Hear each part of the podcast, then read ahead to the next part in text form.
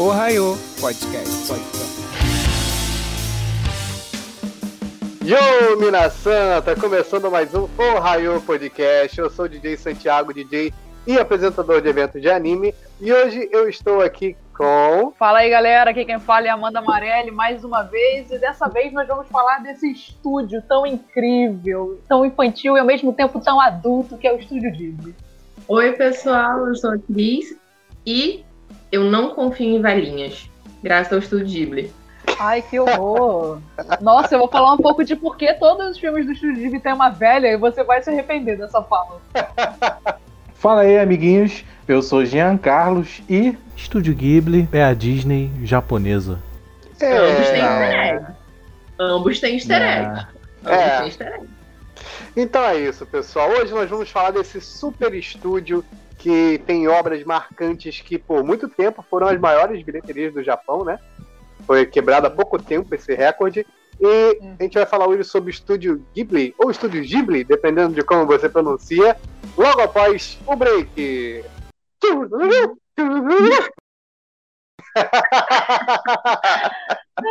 Vai ser, vai ser exatamente esse, tá?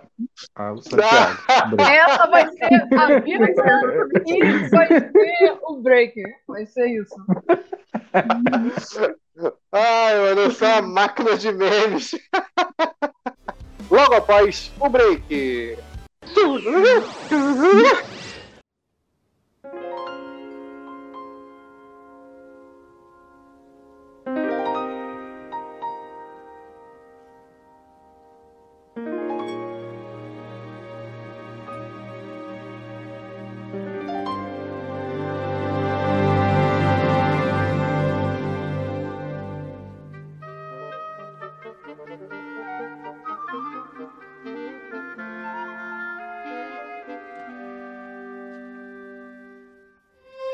Vamos começar falando um pouquinho sobre a história do estúdio, um pouquinho de todos os dados técnicos. Amanda, traz pra gente aí um pouquinho do resumo sobre o estúdio Ghibli. Bom, beleza. Minha, minha pesquisa não foi muito sobre o estúdio propriamente dito, já que nós vamos focar em dois filmes específicos do Estúdio Ghibli nesse episódio, que vão ser O Castelo no Céu e Viagem de Chihiro. Mas, beleza, vamos falar um pouquinho sobre o estúdio básico, assim que eu sei de cabeça. Ah, o Estúdio Ghibli, ele foi fundado pelo Hayao Miyazaki e um amigo dele, que eu infelizmente não lembro o nome, mas que é o produtor dos filmes, geralmente, que eles dois já tinham trabalhado juntos em outras obras, mas eles queriam fazer um, negócio, um projeto mais próprio, né? Então eles fundaram o Estúdio Ghibli e a primeira a primeira o primeiro projeto foi esse que nós vamos falar hoje, que foi Castelo no Céu, que logo de cara o Estúdio Ghibli já veio mostrando que veio porque em tudo o filme é impecável, galera, impecável. Senti uma empolgação na voz da Amanda, sabe? É, né? Isso é. Completamente Isso é raro de saber- e totalmente técnica. Aqui Gente, tem poucas coisas que eu gosto muito e o filme do Estúdio Ghibli com certeza tá ali. Realmente, quem, quem viu os casts de Kimetsu sabe disso. Eu fiquei impressionado como o Castelo Animado foi. Quando eu vi que era- foi o primeiro filme do Estúdio Ghibli. E realmente no céu. faz jus. Céu, Jean. Castelo no Céu. Eu, é, cara, por que, que esse nome é parecido? Castelo Animado É, só pra confundir. Então, é Castelo no Céu, cara, foi, é incrível. A animação, ela é incrível até hoje, cara. Ela não Sim. envelhece. Mano, É muito foda. atemporal. E em todo filme do, do Ghibli, todas as obras deles são muito atemporais. Eu acho que a mais recente, assim, foi aquela dos Pequeninos, que eu acho que foi em parceria com a Disney, não tenho certeza. Mas que, assim, foi a mais recente que foi feita por eles. E, e é a mesma coisa, cara. Se você vê ela e vê Castelo no Céu hoje, são os traços. É, é o mesmo traço, é aquele mesmo estilo da paisagem. É, é a mesma coisa. É completamente atemporal. Sim, É, eles é- mantiveram muitas coisas, né, do original, que era a proposta deles, que era ser uma coisa mais. Nossa, eu não sei nem explicar direito, mas eles têm um traço muito característico do estúdio. Você bate Isso. o olho num filme, você sabe que é do estúdio Ghibli, sabe? Pela capa, Exatamente. sabe. E eles mantiveram isso, mas eles melhoraram ainda a qualidade. Você vê o Castelo no Céu, a gente acha muito bonito ainda hoje, mas é perceptível, tipo, pelas cores, é perceptível que é um negócio um pouco mais antigo. mas ainda assim é muito bonito. E ele só, o Estúdio Ghibli só melhorou a qualidade com o passar do tempo, né? Não diria nem que melhorou, mas ele foi se adaptando, né? Com o passar do tempo, foi melhorando as cores, as tonalidades das cenas, essas coisas. Acho que isso se deve, inclusive, à, à, à tecnologia que também foi evoluindo, né? E o estúdio foi acompanhando a, o aumento a evolução da tecnologia, incorporando nas técnicas que eles já utilizavam desde o começo. Por isso que é, é tão marcante, né? Quando a gente vê um, a gente pode não ter assistido um filme do Estúdio Ghibli, mas se a gente vê uma imagem no Facebook de qualquer um show, a gente sabe, esse é do Estúdio Ghibli. Principalmente quando é foto ou imagem de comida. Você sabe que é do Estúdio Ghibli porque eu não sei o que eles fazem, mas todo prato que aparece em qualquer filme do Estúdio Ghibli, eu fico com muita vontade de comer aquilo, que parece tão delicioso. Isso é um ponto também, se eu não me engano, o Hayao Miyazaki fala isso. É, isso é uma parada que eu queria falar com vocês. Não sei se vocês já viram um documentário sobre ele. Tem um documentário chamado 10 anos com Hayao Miyazaki, que fala muito sobre o modo dele de trabalhar, fala muito sobre como ele começou e todas essas coisas. É muito interessante. Se vocês gostam dos filmes do Ghibli, eu recomendo ver, porque é muito foda. E tem um momento, se eu não me engano, eu acho que é até nesse documentário, que ele fala que todas as comidas são muito bonitas justamente para incentivar as crianças a comerem coisas mais saudáveis. Nossa. Pô, que maneira, cara. E realmente é. incentiva, né? É. Realmente incentiva, cara. Você vê aquele tomate tão bonito e corta e parece tão suculento é. que tu fica, nossa, eu preciso comer um tomate agora. Isso é uma coisa que é, é, sempre é um, é um ponto legal a se tocar, de como os desenhos e os animes influenciam, né? Quem nunca assistiu Popeye e falava que queria comer espinafre para ficar forte igual Popeye, né? Pô, Sim. então eu, apesar de espinafre ser ruim, mas a gente tinha vontade de comer que por causa isso? do Popeye. Eu acho tá gostosão. Tá eu acho ruim, mano. Nossa, eu adoro espinafre, cara. Ah, não, e também, tipo, a gente falou isso até, acho que foi no Express, que a gente falou um pouco sobre anime de esporte. Quem nunca viu anime de esporte e quis praticar aquele esporte, sabe? Anime incentiva muito, cara. Incentiva, é que nem eu com Hajime no Ippo. Eu fiquei com uma puta vontade de fazer boxe, cara. Eu comprei uma bola de basquete por causa de Kuroko no basquete, cara. Nunca joguei basquete na minha vida, mas eu tenho a bola. ai, ai. Isso é uma coisa um pouco interessante, né, dos filmes de Estúdio Ghibli, porque o principal do filme poucas vezes está na narrativa de fato ou é, na sinopse do filme. O principal dele não é bem a sinopse, é mais tipo a forma como é feita. É, os filmes de Studio Ghibli são uma coisa também que o Hayao Miyazaki fala, eles são muito mais sobre você sentir do que sobre você compreender o que, o que está passando ali né, na sua tela. Mas, enfim, vou dar uma sinopse aqui. É, primeiramente, a gente tem que saber que O Castelo no Céu ele é um filme de 86, né? Como eu falei, foi o primeiro filme de Estúdio Ghibli, foi o que deu início aí à longa carreira do Estúdio Ghibli. O Estúdio Ghibli começou em 85 e depois de um ano saiu O Castelo no Céu. Exatamente, saiu O Castelo no Céu. Então, o filme ele é sobre duas crianças, a Chita e o menino, que eu Pazu. esqueci o nome agora. Pazu. Pazu. Pazu. Pazu. Isso aí. É sobre a Chita e o Pazu. A Chita era uma menina que ela tem uma pedra mágica. É, o filme é sobre duas crianças, o Pazu e a Chita. A Chita, ela é uma menina que ela tá sendo perseguida, a gente não sabe muito bem no início por quê.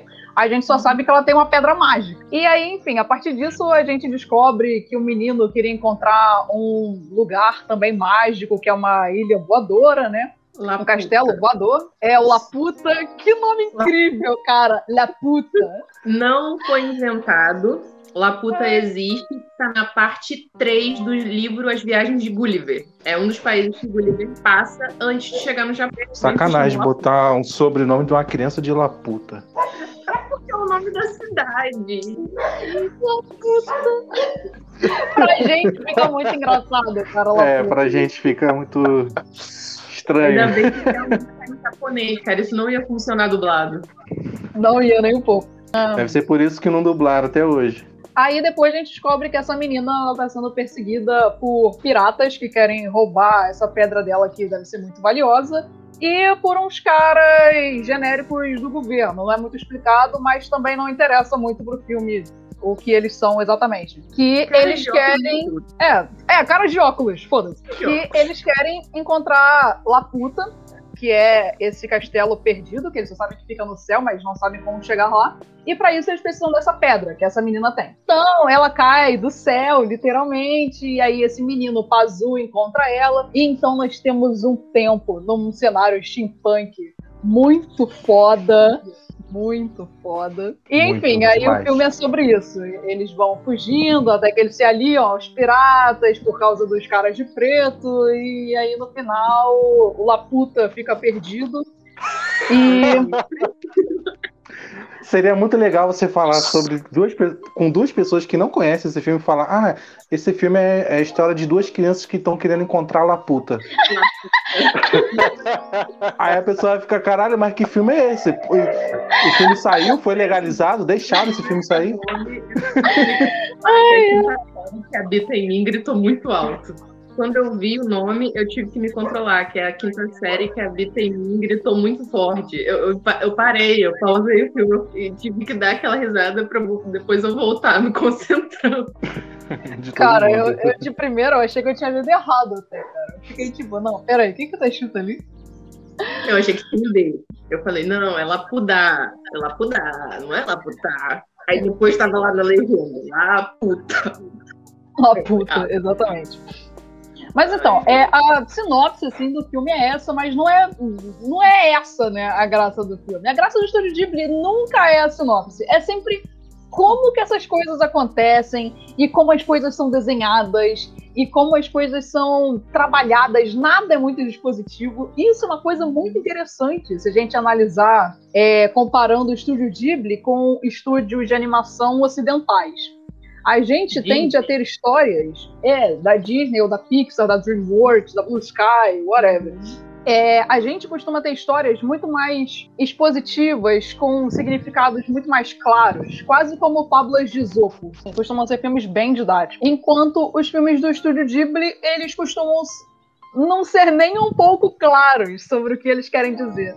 Tanto que a gente aqui, se nós quatro formos discutir sobre o que nós compreendemos de cada um dos filmes, eu tenho certeza absoluta de cada um de nós vai falar alguma parada diferente, sabe? É, os filmes de Estúdio Ghibli são- não são nem um pouco didáticos, né? Eles são muito mais sobre você embarcar ali naquela aventura junto com os personagens, junto com as crianças, né? Acho que quase sempre são crianças protagonistas. E embarcar naquela loucura e sentir a aventura, sabe? É muito pouco sobre você compreender a parada. E, e eu acho essa diferença entre esse estúdio oriental e nossos estúdios ocidentais fascinante, cara. Ainda mais pra mim, que eu estúdio cinema. Eu acho que é muito legal é o que você falou. Não é didático, é realmente é você embarcar. Só que é uma jornada do herói muito diferente. Porque geralmente na jornada do herói é didático. Você tem a pessoa que é o elemento de fora, que geralmente representa a gente, e vai explicando tudo. No Ghibli, não. Você é o herói, e aí ele já sabe, ele já tá acostumado, e você só aceita e vai com ele. É que eu acho que os filmes do Ghibli eles não seguem a, a jornada do herói. Porque a jornada do herói ele tem um formato muito bem certinho. O, é. É. um protagonista que ele tem o chamado para aventura e aí ele tem um tutor, né? É, é uma coisa assim muito bem definidinha. Eu, eu acho que os, dos filmes do Ghibli que eu vi, eu acho que nenhum deles tem isso. Cara, meio lá. que eles não seguem, eles não seguem todos. É porque, tipo, se vamos pela viagem de Chihiro, né?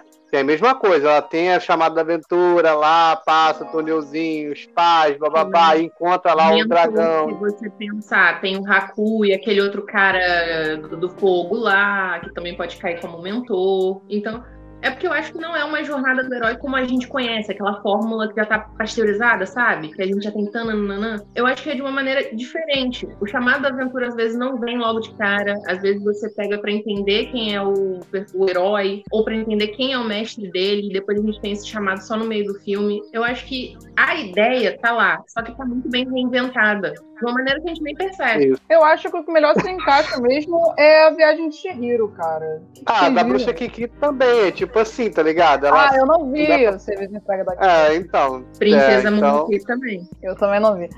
Mas, por exemplo, dos que eu vi, o amigo Totoro não tem nada disso. Esse, o Castelo no Céu também não tem nada disso. É, o Conto da Princesa Kaguya também não tem. É, O que mais? que- Castelo Animado também não.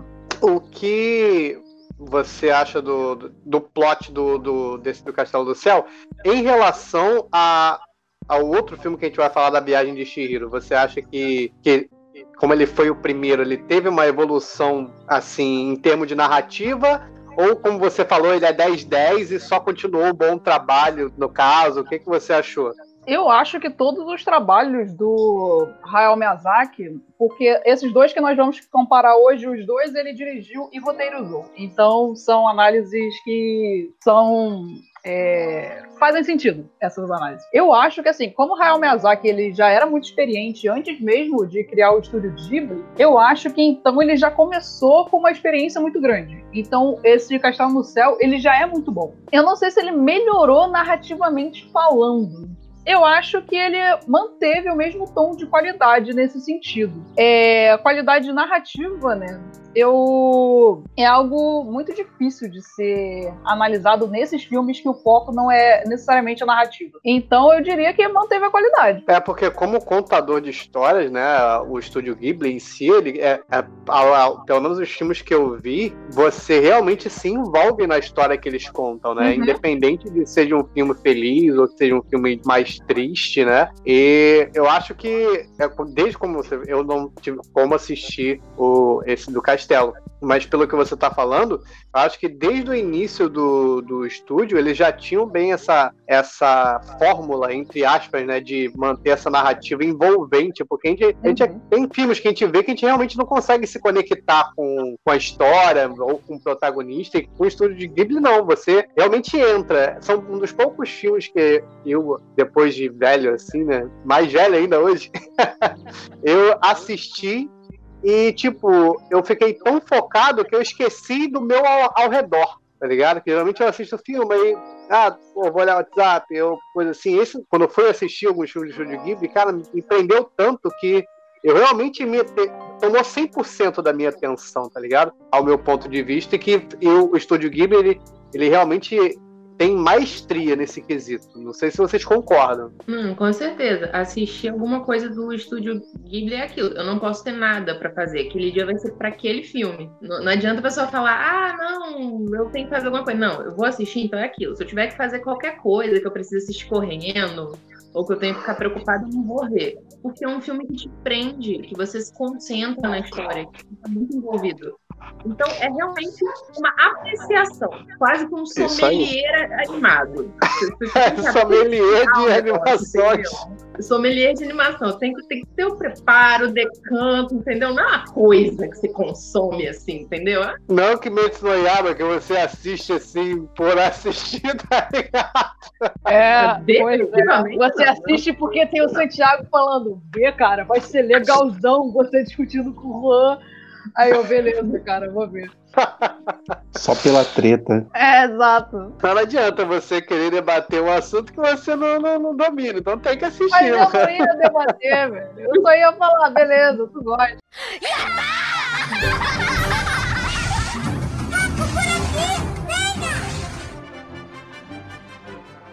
Quais pontos fortes que vocês acham do, do primeiro filme do, do Estúdio Ghibli que você. A Amanda já falou que é 10-10, né? Não, tem- não tem.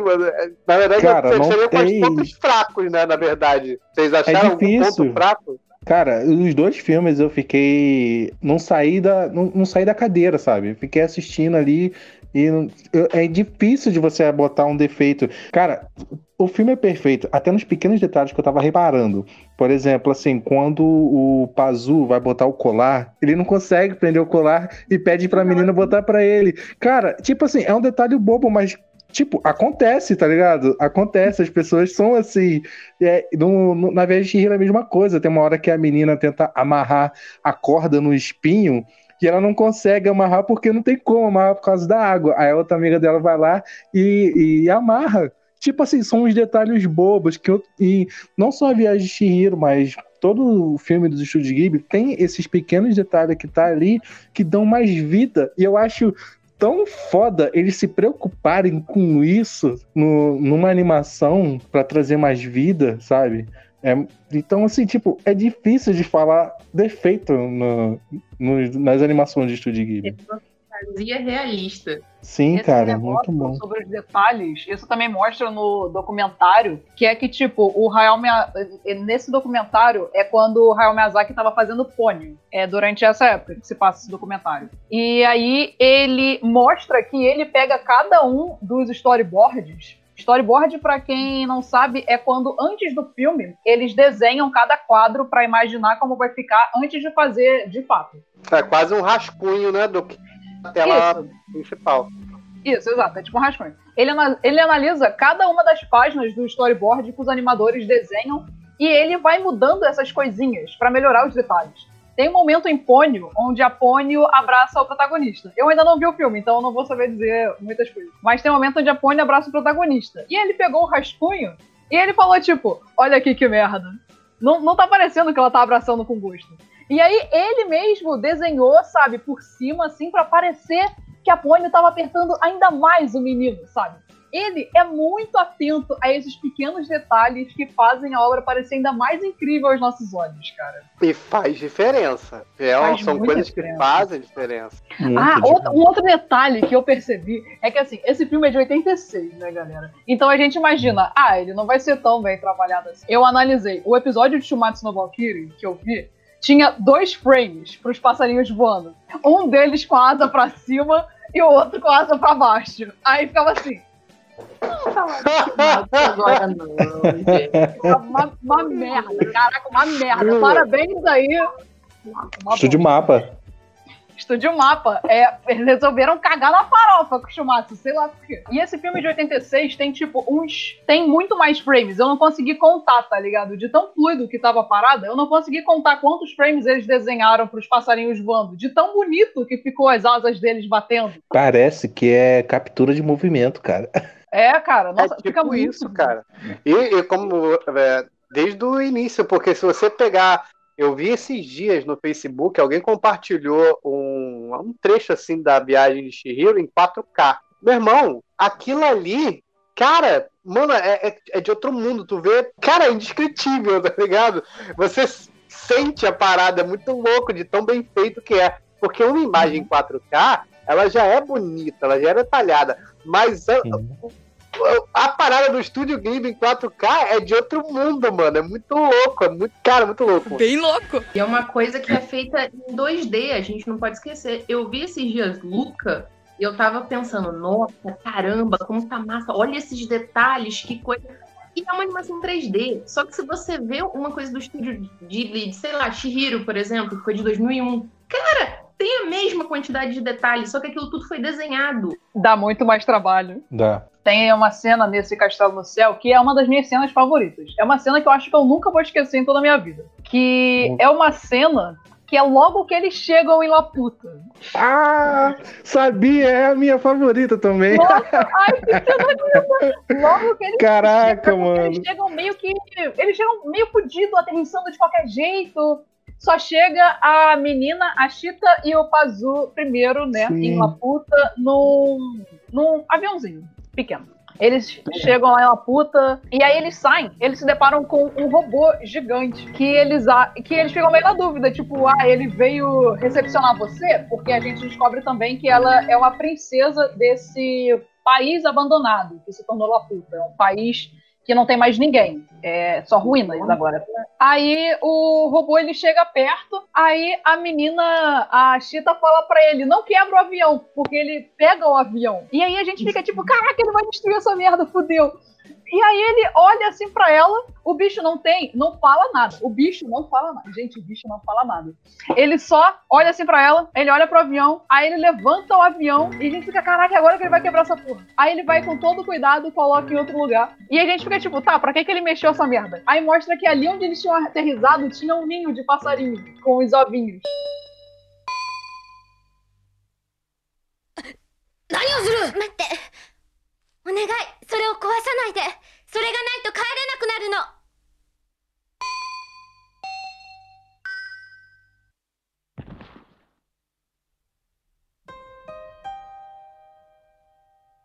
北木の下はこのために？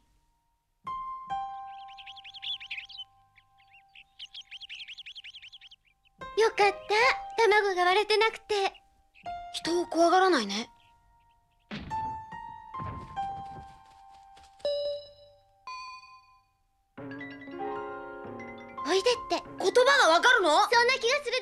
Aí eu fiquei, meu Deus, cara, o bicho tava defendendo os passarinhos. Ai, que lindo. Gente, eu falando pode não parecer ter tanto impacto, mas você vendo e vendo como aquele robô é perigoso. Porque antes disso apareceu outro fazendo um monte de caralhas, né? E aí vendo quanto aquele bicho é perigoso, ver ele protegendo ali aquela vida, né? Caraca, é, é muito forte e eu fiquei assim, extasiada vendo essa cena. É, cara, é- eu, eu gostei muito dessa, cena da. Quando eles chegam, não tem trilha sonora nenhuma. Não tem som, tipo, só é o som do ambiente do local. E tá o Pazu e a Chita observando lá puta. E eles, naquela, naquele momento que eles se abraçam e deitam no- na grama. Nossa, e tipo, é muito coisa de criança, sabe? E você consegue sentir.「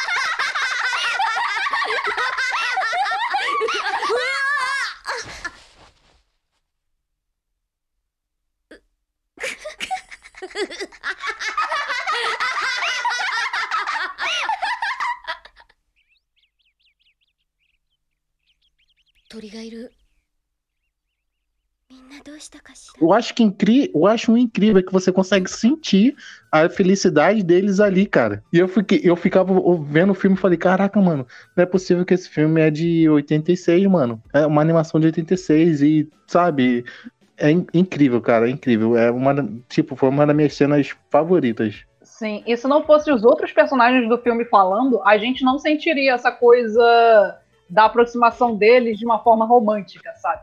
Porque eles literalmente são só duas crianças passando por situações perigosas Uhum, e sendo amigos, sim. protegendo uns aos outros. Sim. E isso é uma parada também que eu vou falar um monte de coisas que o Miyazaki fala.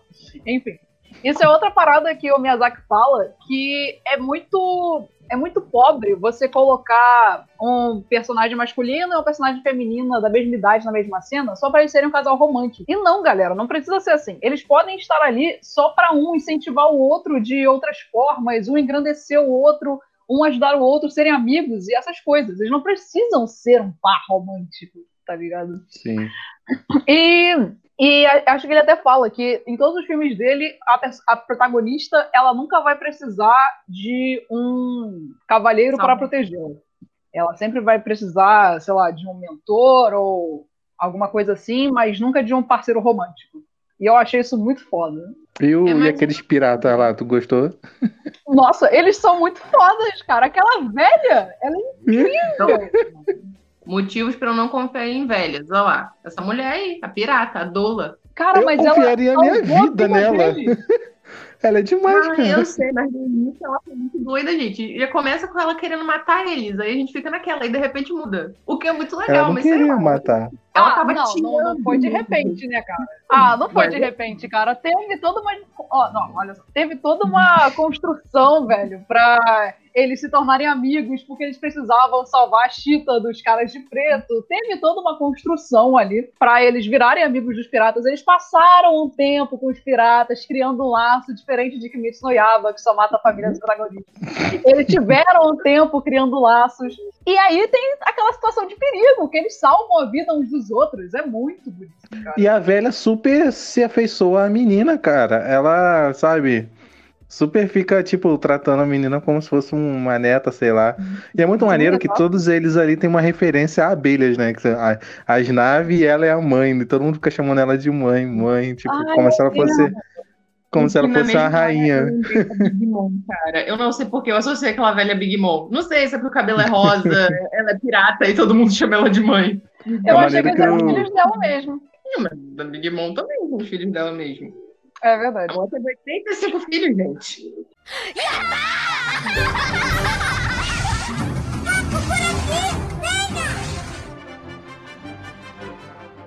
Eu quero Céu? aproveitar que a gente falou, que a Cris falou fez essa analogia, né, a eles serem tipo uma colmeia ali, abelhas, que pra aproveitar pra falar porque Fui eu todo que falei. Ah, Que foi. Ah, perdão. É, pra falar então, por que, que todos os filmes do Estúdio Ghibli têm uma velha? Cara, o- nesse documentário, o Hayao Miyazaki questionam ele sobre isso, eu acho, em algum momento. E ele fala que é por causa da mãe dele. Ele tinha uma mãe incrível, incrível. Ele fala que a mãe dele era incrível. Só que aí, quando ele ainda era muito pequeno, ela passou por uma doença que ela nunca mais conseguiu sair da cama. Então, ele ele, ele mesmo, ele, esse velhinho, ele fala que ele acha que ele tem essa saudade da mãe dele, que era incrível e que de uma hora para outra, né, não conseguia mais. E É. que então ele transpõe isso para os filmes que ele faz. Então ele fala que todas essas senhoras que ele coloca nos filmes têm um pouquinho da mãe dele. São todas Pô, super. que maneiro. Todas que, tipo. Elas velhas estão com mais disposição que eu. Eu, eu não consigo. A velha leva uma tijolada na cara e depois acorda, tá ligado? Sim, velho. A velha corria mais rápido que todo mundo, cara. Sim, aquele bando de filho marmanjo dela, ela lá. É, os filhos tudo bobão. Tem uma hora que eles ficam, né, apaixonados pela Chita, né? Aí vai É. todo mundo, quando vai ver to- todo mundo ajudando a Chita. Aí fica que nem aquele meme do Homem. Cara. Aí fica que nem aquele meme do Homem-Aranha, um apontando pro outro. Essa cena também é incrível. Eu também amo essa cena. É muito bom, cara.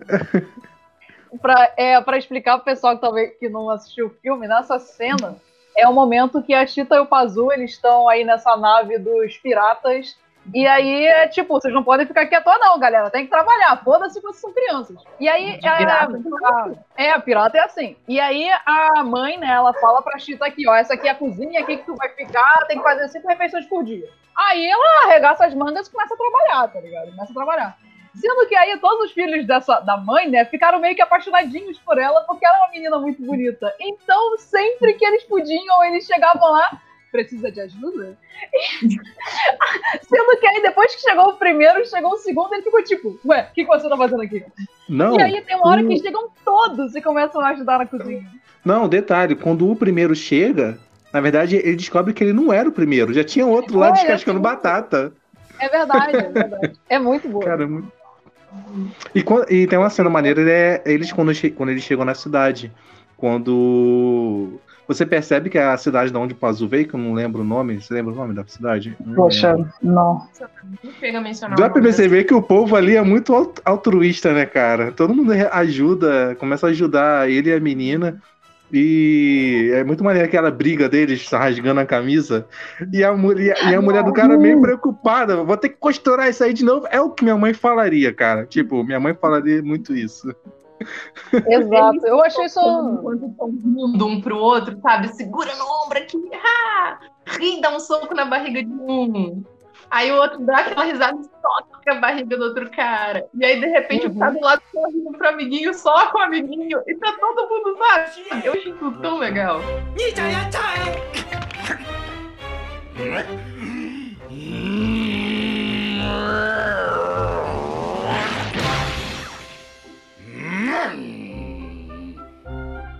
やれダビ見せてやれ。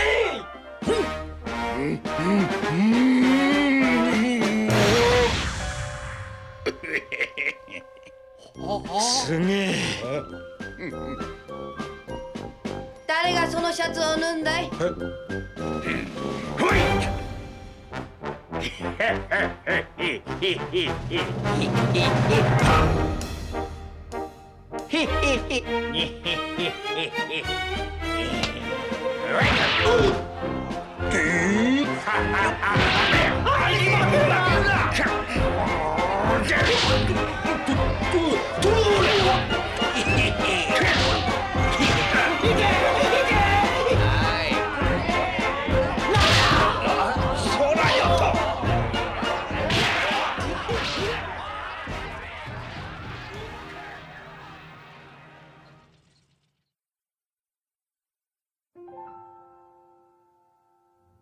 Boa sorte, Chihiro. Nos veremos de novo.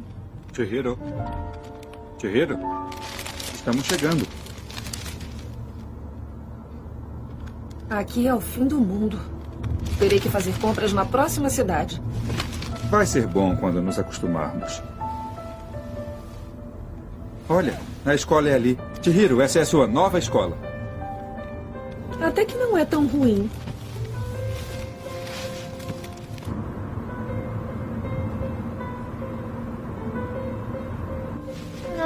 Gostava da antiga. Ah! Ah! Mãe, mãezinha, as minhas flores morreram. Não me surpreende do jeito que ficou apertando. Vamos colocar na água que elas vão reviver. Que falta de sorte que eu tenho. O primeiro buquê que foi um de despedida. Você esqueceu aquela rosa que ganhou no seu aniversário, filha? Era uma só. Uma rosa não é igual a um buquê. O cartão, toma.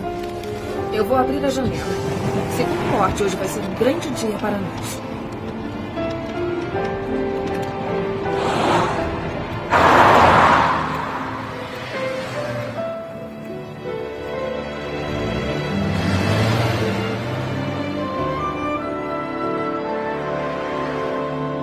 Passar agora para o segundo filme que nós vamos trazer hoje, que é A Viagem de Chihiro, né?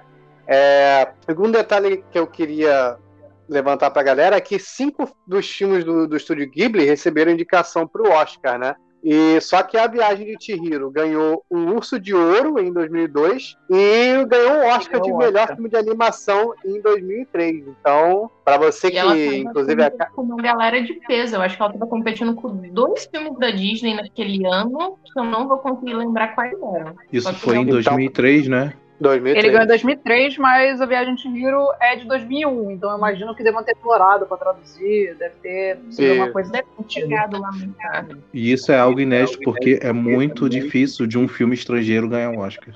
É verdade, é extremamente difícil. Foi, acho que, se eu não me engano, até hoje foi o único filme de animação que a língua original não é inglesa a ganhar o Oscar. Sim. Eu- Ah, não, Kaguya não ganhou, não. Kaguya também foi indicado, mas ela não ganhou o Oscar. Acho que não ganhou e nem merece, eu não gostei muito de Princesa Kaguya, não.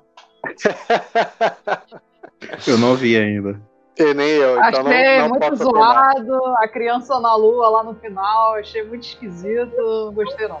Mas é um mito, é o mito exato da Kaguya, gente. Ele é perfeito. Eu sei que é um mito, mas foi feito pra. Foi feito pra ser folclore, foi feito pra ser filme, não. Não gostei, não. E eu adoro qualquer coisa que é folclórica. Eu, eu amei muito esse filme. Então, para você que não assistiu ainda nenhum filme do, do, do Estúdio Ghibli e quer começar por um, eu indicaria realmente A Viagem de Chihiro, porque para mim ele é um filme completo. Além de ter história envolvente, o protagonista é legal, o anti-herói é legal, tem cena de comédia, tem cena de drama. Então, é para você ser introduzido nesse mundo, eu acho que seria o melhor. Não sei na, na opinião dos meus amigos aqui, que vocês indicariam qual, para quem nunca assistiu um filme da- do Estúdio Ghibli, começar? Então, é. A Viagem de Chihiro, ele. Comparado ao Castelo Animado, ele é muito mais folclórico. Castelo ele- Animado ou Castelo no Céu? Castelo no Céu. Ele é muito mais folclórico, ele traz esse lance de espíritos, de yokai, tem muita metáfora. Enquanto o Castelo no Céu, você pode assistir com uma aventura, e uma aventura super gostosa. Mas eu, eu gosto mais da, via- da Viagem de Chihiro. é, e eu- isso é questão de gosto, tem pessoas que. Sei, não sei, mas tem pessoas que podem estranhar um pouco a Viagem de Chihiro por conta daquele universo, de todo aquele folclore, daqueles espíritos, yokais, né? Os dois são excelentes. É, isso é um pouco realmente de gosto da- das pessoas. Tem gente que gosta de uma coisa que não precisa se aprofundar muito e prestar muita atenção em detalhe, gosta de uma coisa um pouco mais rasa. Então, realmente, o Castelo no, no Céu é melhor. Mas para quem já gosta de uma coisa mais elaborada, se tem detalhes, sei lá, acho que a Aí eu acho que você melhor. tem que parar porque você não viu o filme, Santiago. Você não sabe se ele é raso. Bom, pelo que o Ele Jean não é. falou, Não, não é que ele falou- seja. Não, não foi isso que ele disse. Não, não, não é que ele não É. seja raso. Você pode assistir Castelo no Céu sem, sabe, sentar na cadeira e não querer pensar, não querer enxergar então, aquilo que o é um filme filme traz. raso. Mas a Viagem de Chihiro, ele é melhor quando você enxerga o- os detalhes, as metáforas. Então, Mas assim, Eu, eu acho que ele também tem muitos detalhes e muitas metáforas. Não sei se é porque o que eu tava olhando eu bati o olho e reconheci, como eu falei das viagens tá de falando. No- Tá falando aqui do Castelo do Céu? Isso, no Castelo do Céu. Que eu olhei pro mapa e falei, cara, eu reconheço essa ilustração quando ele mostra o pai dele. Aí eu lembrei, era das viagens de Gulliver? E aí, a partir disso, eu comecei a ficar olhando muitos detalhes, percebendo que tem muita referência. Eu não disse que ele não tem metáfora, eu disse que, tipo, ele, você dá pra. Ele, ele, em comparação com a Viagem de Chihiro, ele é, dá pra você assistir sem querer enxergar, sem, querer pensar, só querer prestar atenção na aventura do que a Viagem de Chihiro, entendeu? Não, mas querendo ou não, a viagem de Chihiro você também pode assistir assim. Só focando mesmo na trama principal, sem ficar muito ligado em, nos detalhes. Dá pra assistir desse jeito. Inclusive, na primeira vez que eu assisti, eu assisti assim. Pô, assim, gostei só pra ver a, a animação e tal e focar no principal. Depois que eu fui me ligar nos detalhes realmente dos yokais, de, de toda a parte folclórica que traz no, na viagem de Chihiro. Se você se conhece um pouco do Japão e da cultura, você pega muito mais referência assistindo a viagem de Chihiro. E, inclusive, é, é uma coisa que é legal quando você assiste por fansub, não assiste pela, pela Netflix, né? Que os fansubs, geralmente, eles botam as notas de rodapé falando do que se trata, certa coisa, tá? Isso eu, é uma coisa que eu sinto falta, às vezes, na, nas coisas que a gente vê na Netflix, porque isso realmente acaba agregando muito conhecimento pra gente, né? A legenda da Netflix é uma merda. Falei mesmo. Assiste, então assiste pelo fansub. Netflix, contrata o pessoal da fansub, cara. Porra. Mano, a maioria dos filmes, o que eles fazem é, tipo, pegar o que falam na dublagem e escrever o que falam na dublagem e tacar pra ser a legenda. Sendo que legendagem e dublagem são trabalhos completamente diferentes. E eles tratam como se, tipo, ah, foda-se. Tá aí, ó, legenda, legendei. Preguiça do caralho. Mas fala um pouquinho do- da viagem de Chihiro pra gente aí, Amanda. Um pouquinho do plot principal. Porra, eu de novo? Tu quer contar, Jean? Tu parece gostar mais. Eu prefiro o Castelo É, vai lá, Minha é, não é muito boa por essas coisas. Você Fala prefere aí, poupar? Amanda, eu não vou falar. É, Ah, tá bom, tudo bem. Desculpa. pareceu falar de um jeito tão Fico triste. devendo, fico devendo. Não, tudo bem, não tem problema. Bom, ahn, a Viagem de Chihiro, assim como todos os filmes do Estúdio Ghibli, o foco dele não é na sinopse, então se você achar a sinopse ruim, saiba que não é esse o principal do filme, é todo o resto, mas eu vou dar uma sinopse. Ahn, o filme, ele fala sobre a Chihiro, que ela é uma menina de 10 anos que ela tá se mudando. Ela morou a vida inteira em uma certa cidade e ela está se mudando para outra cidade junto dos pais. Então, na minha opinião, ele é um filme que fala muito sobre o medo do amadurecimento, mas é aquilo, né? O tempo continua correndo, você é obrigado a amadurecer. E no meio dessa viagem, enquanto eles estão se mudando, os pais eles param no local e eles começam a explorar, porque, sei lá, eles são malucos. E a Shihiro vai atrás, tá ligado? Não, não, não, não, eles não são malucos. Quando você tá de Eu viagem pra um lugar e você vê um ponto legal turístico, você para pra ver, né? Não, mas calma. Então eu vou chegar no ponto que eles com certeza são malucos. Aí eles passam lá pra um local, eles acabam chegando num local que parece um parque. Só que não tem ninguém nesse parque. O parque não parece abandonado, mas não tem ninguém. Aí eles estão lá explorando e tal, eles sentam numa barraca que tem um monte de comida cheirosa, parece ser muito gostosa, e começam a comer. Não tem ninguém na porra do lugar. Você encontra uma comida misteriosa e você começa a comer. Eles são, eles são no mínimo estranhos. Que obviamente está recém-feita, num local completamente deserto. Exatamente. Eles no mínimo são estranhos. Realmente, se Viagem de Dinheiro fosse no Brasil, eles estariam comendo frango de macumba. É verdade, faz sentido. Pode crer. É verdade. Ah, na minha análise, eles sentarem ali e começarem a comer faz muito sentido, porque Viagem do Chihiro, pra mim, também é muito sobre você perder a sua identidade por meios diferentes. Um deles é você esquecer o seu nome, e outro é a ganância. E foi a ganância, foi o tipo, a Chihiro falando: vocês não sabem de quem é essa comida, como é que vocês vão chegar e comer assim? Isso aqui é um local estranho, o que essa comida tá fazendo aqui? Vocês estão comendo. E eles, tipo, Hiro, depois a gente paga. Senta aqui, vamos comer. E isso é ganância, né? É você achar.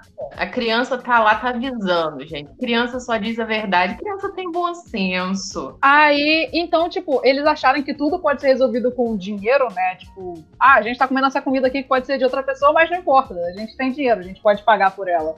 É, isso é um pouco de ganância, né? E aí, o que acontece? Os pais dela se transformam em porcos por comerem essa comida. E aí a Shihiro se vê sozinha nesse mundo que aí ela começa a ver criaturas bizarras e tal, ela meio que vai parar em outro mundo. E ela precisa achar uma forma de salvar os pais dela, né? Fazer eles voltarem a ser humanos. Nisso ela encontra o Haku, que é um menino muito legal e tal, que ele tenta ajudar ela aí nesse mundo doido, leva ela a um local onde ela pode trabalhar, porque se ela não trabalhar nesse lugar, é, dá alguma merda. Eu não lembro qual é a merda que dá, mas dá merda se você não trabalhar. Ou seja, capitalismo.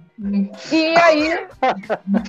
E aí ela começa a trabalhar numa casa de banho e tentando achar uma forma de salvar os pais dela. Nisso ela acaba tendo que salvar o Haku também. E ele fala para ela: não se esqueça do seu nome, senão vai dar merda também. Ela, que merda dele? Vai dar merda. É tipo pra ela não esquecer a essência dela, né? Sim, é que geralmente quando as pessoas, quando tem mudanças assim, uma pessoa vai mudar, vai se mudar de um lugar para outro, uma família vai se mudar de um lugar para outro. Geralmente os pais estão curtindo e, eles não sabem muito bem o que está se passando da mente e no, emo- no emocional daquela criança, porque para tudo aquilo, para ela tem é várias confusões, sabe, amigos diferentes. é, eu falo isso por experiência própria. Meu sobrinho também vivia se mudando de lá e para cá por causa da minha, do- dos pais dele e isso gera de fato vários problemas, vários e, e eu vi pelo menos a viagem de Chihiro dessa forma. Toda a metáfora pra mim, aquilo ali, sabe, Pra mim foi foi isso. E tipo, não esqueça seu nome, tipo, não esqueça sua essência, não esqueça de quem Sim. você é, sabe? É, o que acontece se ela ficar lá e se ela não trabalhar é que literalmente ela some. Logo no início ela começa a desaparecer. Porque ela não é Sim. daquele mundo, ela não pertence àquele lugar. Então E qual é a analogia disso? Mendigos que não têm dinheiro e são invisíveis para a sociedade. Eles também abordam a, a questão da, da poluição, né? Porque quando aparece lá o Deus do Rio, né? Que é a máscarazinha que, que eu peguei aqui, né? É, ele tá todo deformado por causa de sujeira, né? Do, do, que ele, ele tá tipo sujão, que eles começam até a dar banho nele e a água da banheira Não, não é sai ele não. horrível, né? Não é ele não. Não é ele? Não é ele não. Não. Não é ele não. Esse é Esse aí- espírito. É outro Esse aí que espírito. você pegou é o espírito sem rosto, que eles chamam. Ah, É o isso. sem rosto. É, eu confundi. Eu confundi, E é. assim, espírito sujo, eles nem sabiam que era um deus do rio. Eles falavam que era um espírito fedorento, um negócio desse. Ninguém queria chegar perto. É maneiro que quando ele tá sujo por conta da, da sujeira que, que as pessoas jogam na água. Isso. É. E aí ela tira aquela bicicleta que ela vê que é aquilo e sai tudo. E aí, de repente eles dizem, Sai, sai, um, sai uma lixarada do caramba. No- no- quando eu vi pela primeira vez, eu falei, sabe o que? Um monte de merda. Todo mundo falando que tava fedido e tal. Aí eu falei, caraca, aí depois eu vi que era, tipo, era um monte de chorume, né? Não é muito diferente, então. É, mais ou menos a mesma coisa. Uma outra coisa que eu acho muito interessante na viagem de Chihiro, da gente analisar, é que ele faz muito contraponto também do Japão antigo e o Japão novo, né? O Uhum. Japão pré-Segunda Guerra e o Japão pós-Segunda Guerra. Porque depois da Segunda Guerra, o Japão começou a ser bombardeado muito com a cultura ocidental, né? Graças à incrível globalização que a gente aprende na escola. E aí, por causa da globalização, o Japão ele começou a receber muita cultura ocidental e por isso eles também usam calça jeans e, ja- e camiseta polo, que nem a gente aqui no Brasil, que não era para usarmos também. Foi uma E, coisa que então- começou desde a Revolução Meiji, na verdade. Já tem isso, mas depois da Segunda Guerra, tipo, escalonou no nível. Exato, escalonou demais depois. Ah, e os pais da Shihiro, eles são isso, eles são esse Japão mais recente. Eles chegam num carrinho ocidental, numa estradinha, e eles estão tipo de camisa polo e uma roupinha bem ocidental. E aí, beleza, eles exploram, eles exploram ali tal, ganância. A gente, no ponto que eu tinha iniciado, né? Sendo que o Miyazaki, ele não é hipócrita de, de mostrar como se, tipo, ah, não, mas o Japão antigo era belo, era perfeito, e os ocidentais estragaram tudo. Não, ele também faz uma crítica ao Japão antigo. Ele coloca que o Japão antigo também tinha pessoas gananciosas, tanto que o, o espírito sem rosto, ele é um reflexo daquilo de como agem com ele. E a maior parte das pessoas, né, desse Japão antigo, trataram ele com ganância, só querendo o ouro dele Então, tipo, o Miyazaki não é hipócrita de achar que antes era perfeito, sabe? Ele também faz essa autocrítica. Eu acho isso muito interessante também na Viagem de Chihiro. Um exemplo bem grande do capitalismo na Viagem de Chihiro é a, a vilã, assim, aquela bruxa que pega o nome da Chihiro. Que eu esqueci Ah, o e o nome dela agora. E o Baba. Ela é a cara do capitalismo, gente. A mulher tá ali só pelo lucro, só pelo dinheiro e só pra ganância. A trilha desse Ohio vai estar tocando o hino da União Soviética.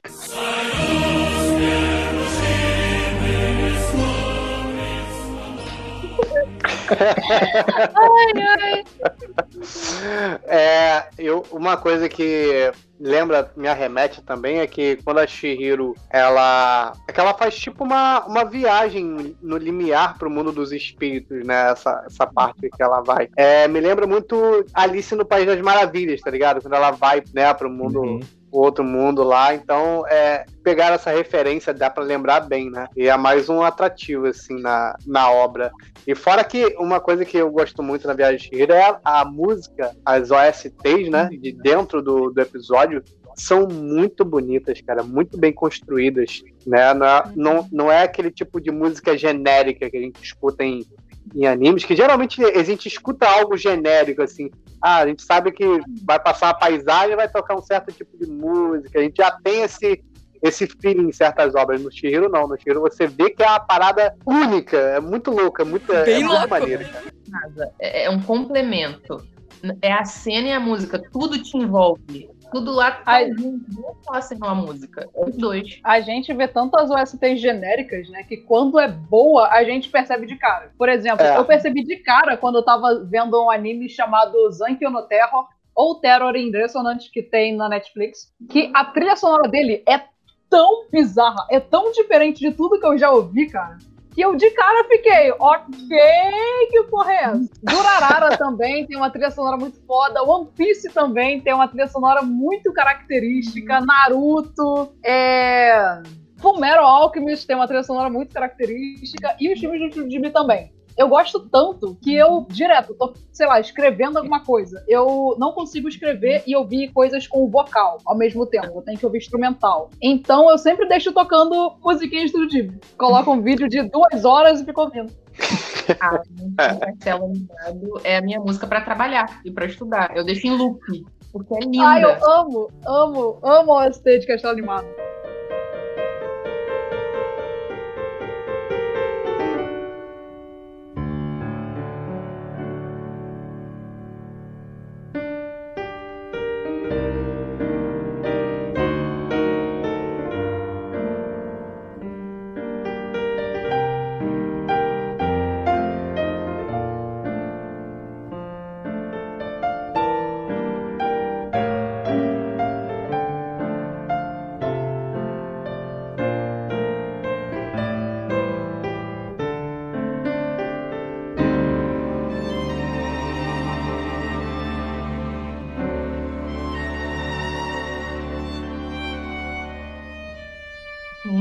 Perfeito. É, falando em castelo animado, o traço da velha do castelo animado é parecido com o da bruxa. E a- eu pensei na mesma, mesma coisa sobre o aquele.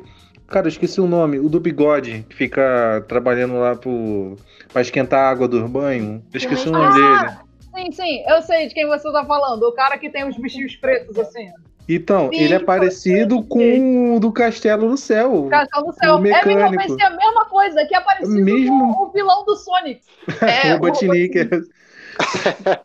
Não, mas é o que eu falei. O Ghibli já tinha easter egg. Porque se a gente for olhar o Castelo no Céu, a Chita é muito parecida com a Kiki. A única diferença é que ela usa trancinha. É Mas verdade, ver A roupa e a, e a cor. Será que tem uns easter eggs assim, de universo compartilhado? Será? Eu acho que não. Não, Mas sei esses espíritozinhos, que são umas bolinhas pretas, né, da Viagem de. Totoro. Isso, exatamente. É igualzinho os fantasmas que tem na casa do Totoro. Não, mas e os, as chamazinhas que aparecem esquentando, assim, água, a gente também vê em outros filmes do, do Ghibli a- a- aquele foguinho com olhinhos, tá ligado? Minha. O Calcifer de Castelo Animado? Uhum. E tem também em Monoque. Em Monoque também tem esses espíritozinhos com foguinho. Tem um easter egg bem claro, que é em esquinas dos, dos corações, o Colina dos Corações, com um, é, o Reino dos Gatos. E é um easter egg mesmo, que é o mesmo personagem aparecendo nos dois. Ah, eu não vi nenhum dos dois, não sei. Eu também não vi. A gente vai ver ainda pra fazer algum podcast. Mas É. voltando ao fato da Shihiro, é, é muito interessante também, porque quando ela chega nesse local que o Hal falou, tipo, aqui você vai arrumar um emprego, você vai continuar inserida no capitalismo, aí você não vai sumir. A mulher, né, a Yubaba, ela tira o nome dela. Só que no japonês faz mais sentido, porque no japonês o nome Shihiro se escreve com dois kanjis. E a Yubaba, ela pegou um desses kanjis e ficou Sen. Né, que é como chamam a Shihiro, chamada de Sen, no resto do filme. E Sen, em japonês, também significa mil. Então, tipo, ela tirou o nome da Shihiro e deu um número no lugar. Vocês percebem a força disso e analisando a história do nosso mundo, você percebe o que isso significa, né, galera? É, É. tipo, é, você vai trabalhar, você vira um número, você vira É. uma matrícula. Pra quem tá te empregando, você é apenas uma matrícula, entendeu? Apenas uma engrenagem no sistema. Você é estatística. E isso é também mais um detalhe, um pequeno detalhe, né, do filme que o deixa também mais grandioso quando você presta atenção. Claro que pra Uhum. gente, tipo, a gente não tinha como saber, né, por causa que a gente não fala japonês, mas pra eles deve ter sido, caralho, porra! Cara, eu tava vendo uma, uma foto do Miyazaki aqui. Ele é um coroa bonito, cara. Pintoso, Ele é um cara. coroa muito fofinho, cara. Cara, eu quero ficar velho assim, mano. Você não dá, eu, eu não dou mais de 50, mas eu sei que ele tem mais de 50. Mas É. eu daria assim, 58, 57. O cara é muito bem conservado. Ele é bem pintoso. É.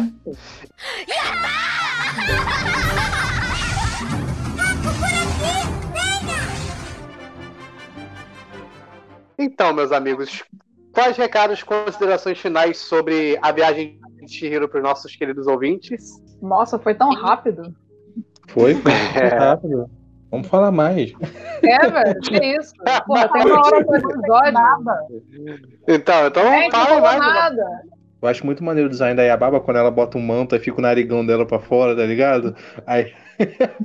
é muito bom, cara. E ela começa a voar. Cara, aquilo ali. Quem foi com uma pessoa pensar naquilo ali, cara? Sério. Ai, ai, é muita loucura, cara, muita loucura. Muita loucura. Ah, eu vou aproveitar então, já que o Santiago quer acabar o porra do episódio, eu vou falar tudo que eu quero falar então. O... o... Que isso, ficou pistola agora. Vai lá, mano. Fala tudo que você quer falar então, Vou mano. falar tudo que eu quero falar.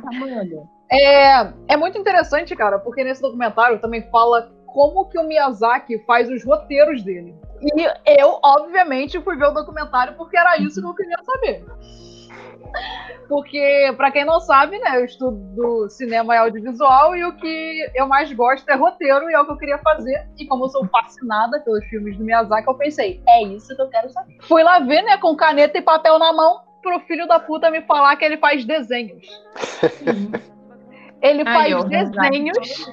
Aí o Miyazaki, ele faz desenhos que ele tira, sei lá, da alma dele. Ele faz esses desenhos que são uma maluquice. E aí depois ele fala: É, meu filme vai ter essa cena aqui. E aí, a partir desse desenho maluco, ele pensa numa cena. E aí depois ele imagina, tá, mas como que esse filme vai começar? Aí ele faz um desenho de como o filme vai começar. E bota, cola na parede. Cola na parede. Aí chega o produtor.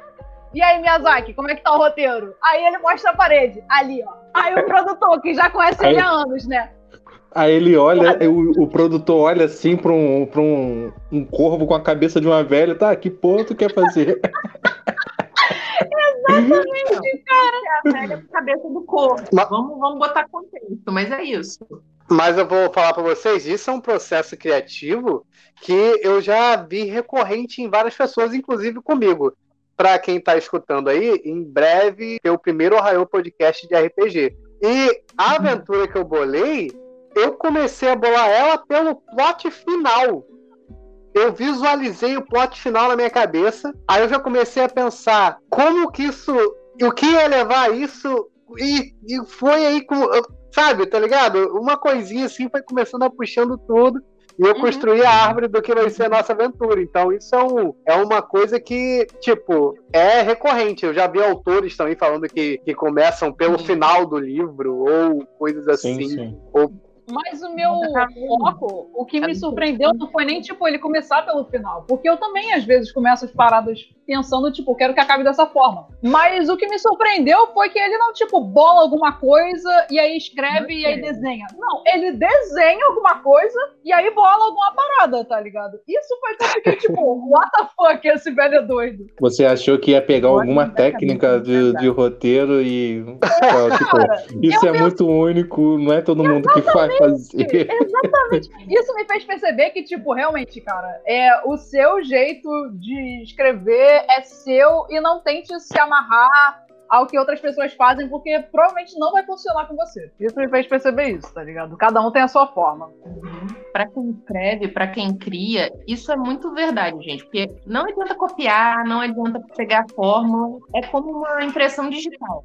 É muita, muita verdade. Para qualquer um que cria histórias, seja numa mídia escrita, seja numa mídia visual, seja em forma de RPG, livros, você não adianta querer seguir uma fórmula.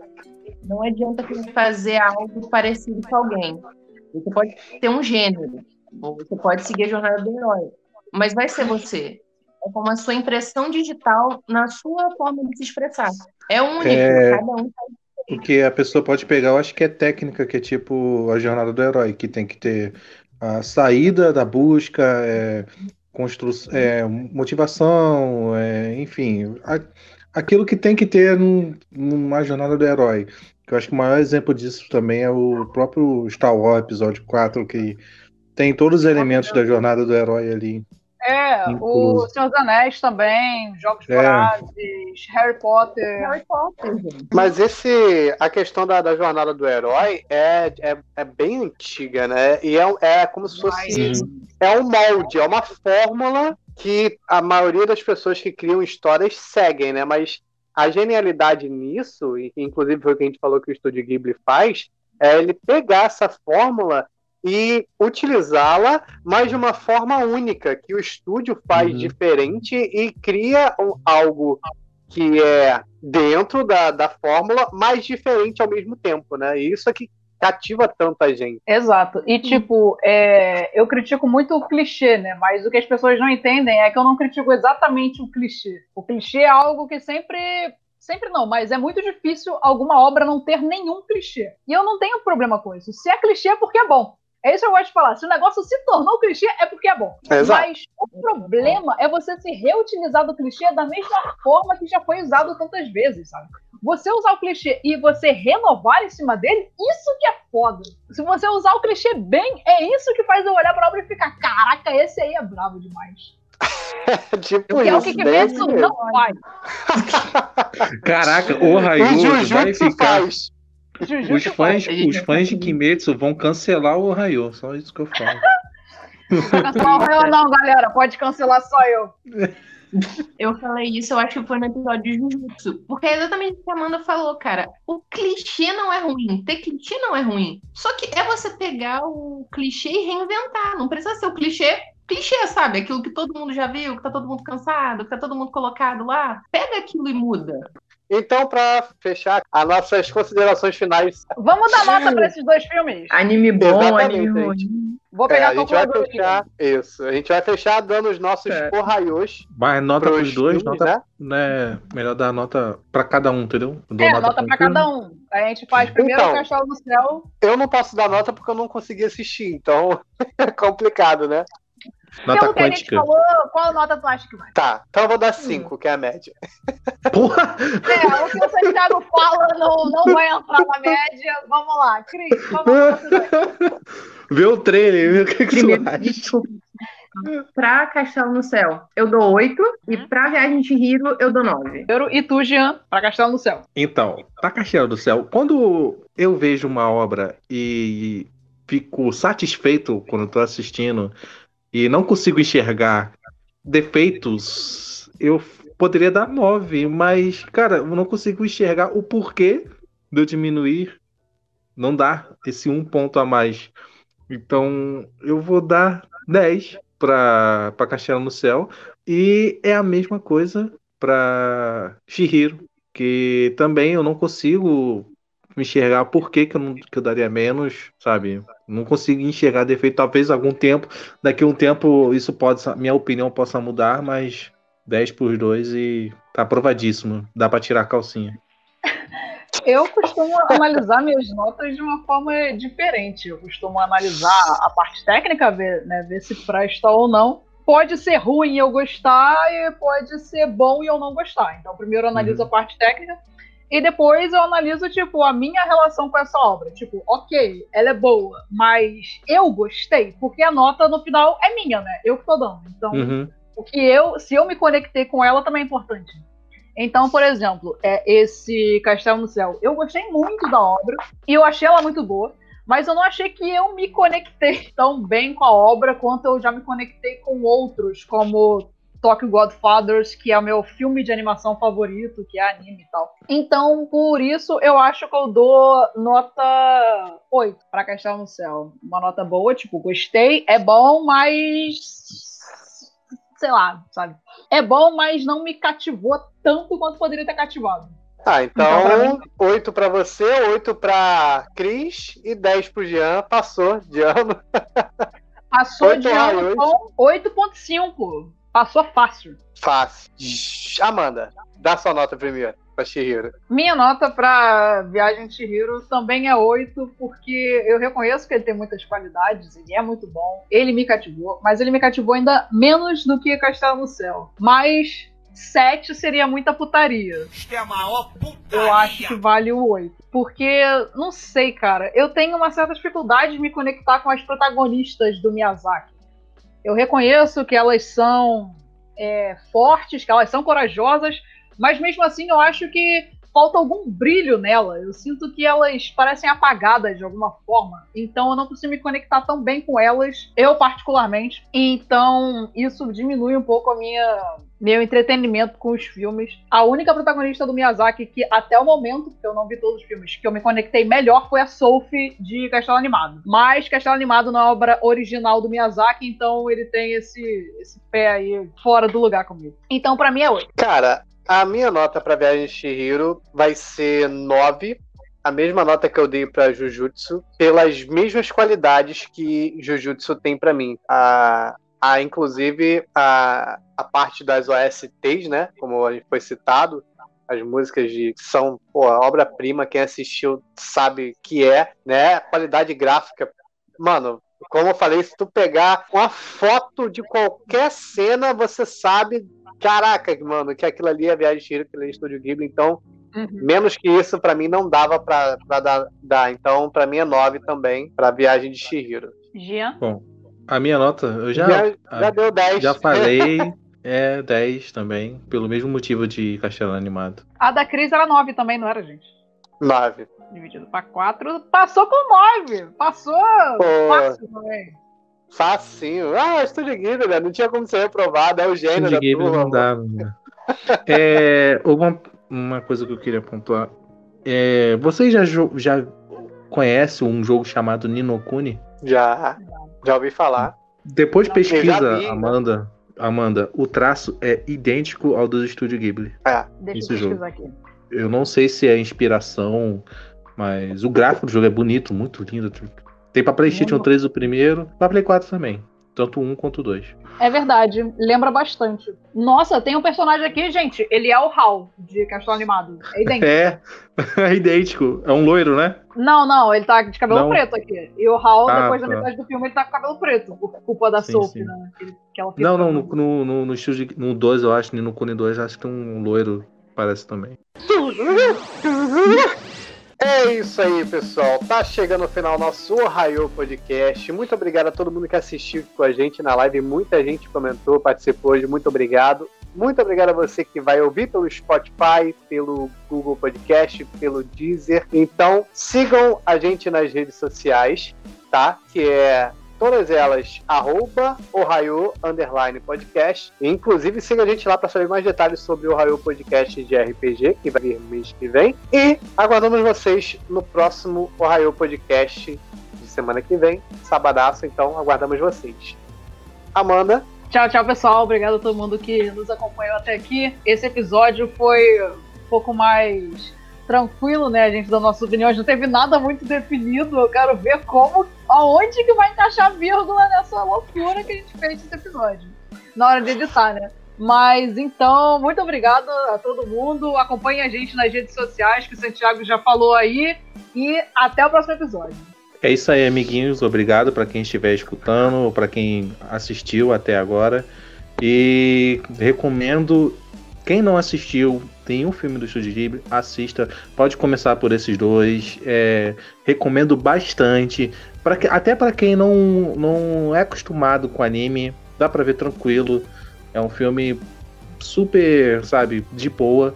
É, e caso alguém vá assistir outros filmes, por exemplo, Túmulo dos Vagalumes, eu recomendo, se você for assistir esse filme, eu recomendo você pensar bastante se você tá numa vibe, porque é um filme que vai te deixar um pouco na fossa. Não, é sério, é sério, tem muito gatilho, então não é não eu, eu, recomendo você não assistir sabe se tiver se for uma pessoa muito sensível então é é isso fica a minha recomendação e até o próximo cast muito obrigado a todos aqui que participaram, meus amigos podcasts, meus amigos que estão aqui assistindo a live até agora. Siga a gente nas redes sociais e até o próximo Ohio Podcast. Já né? Tchau, tchau. Bye, bye. Valeu, galera.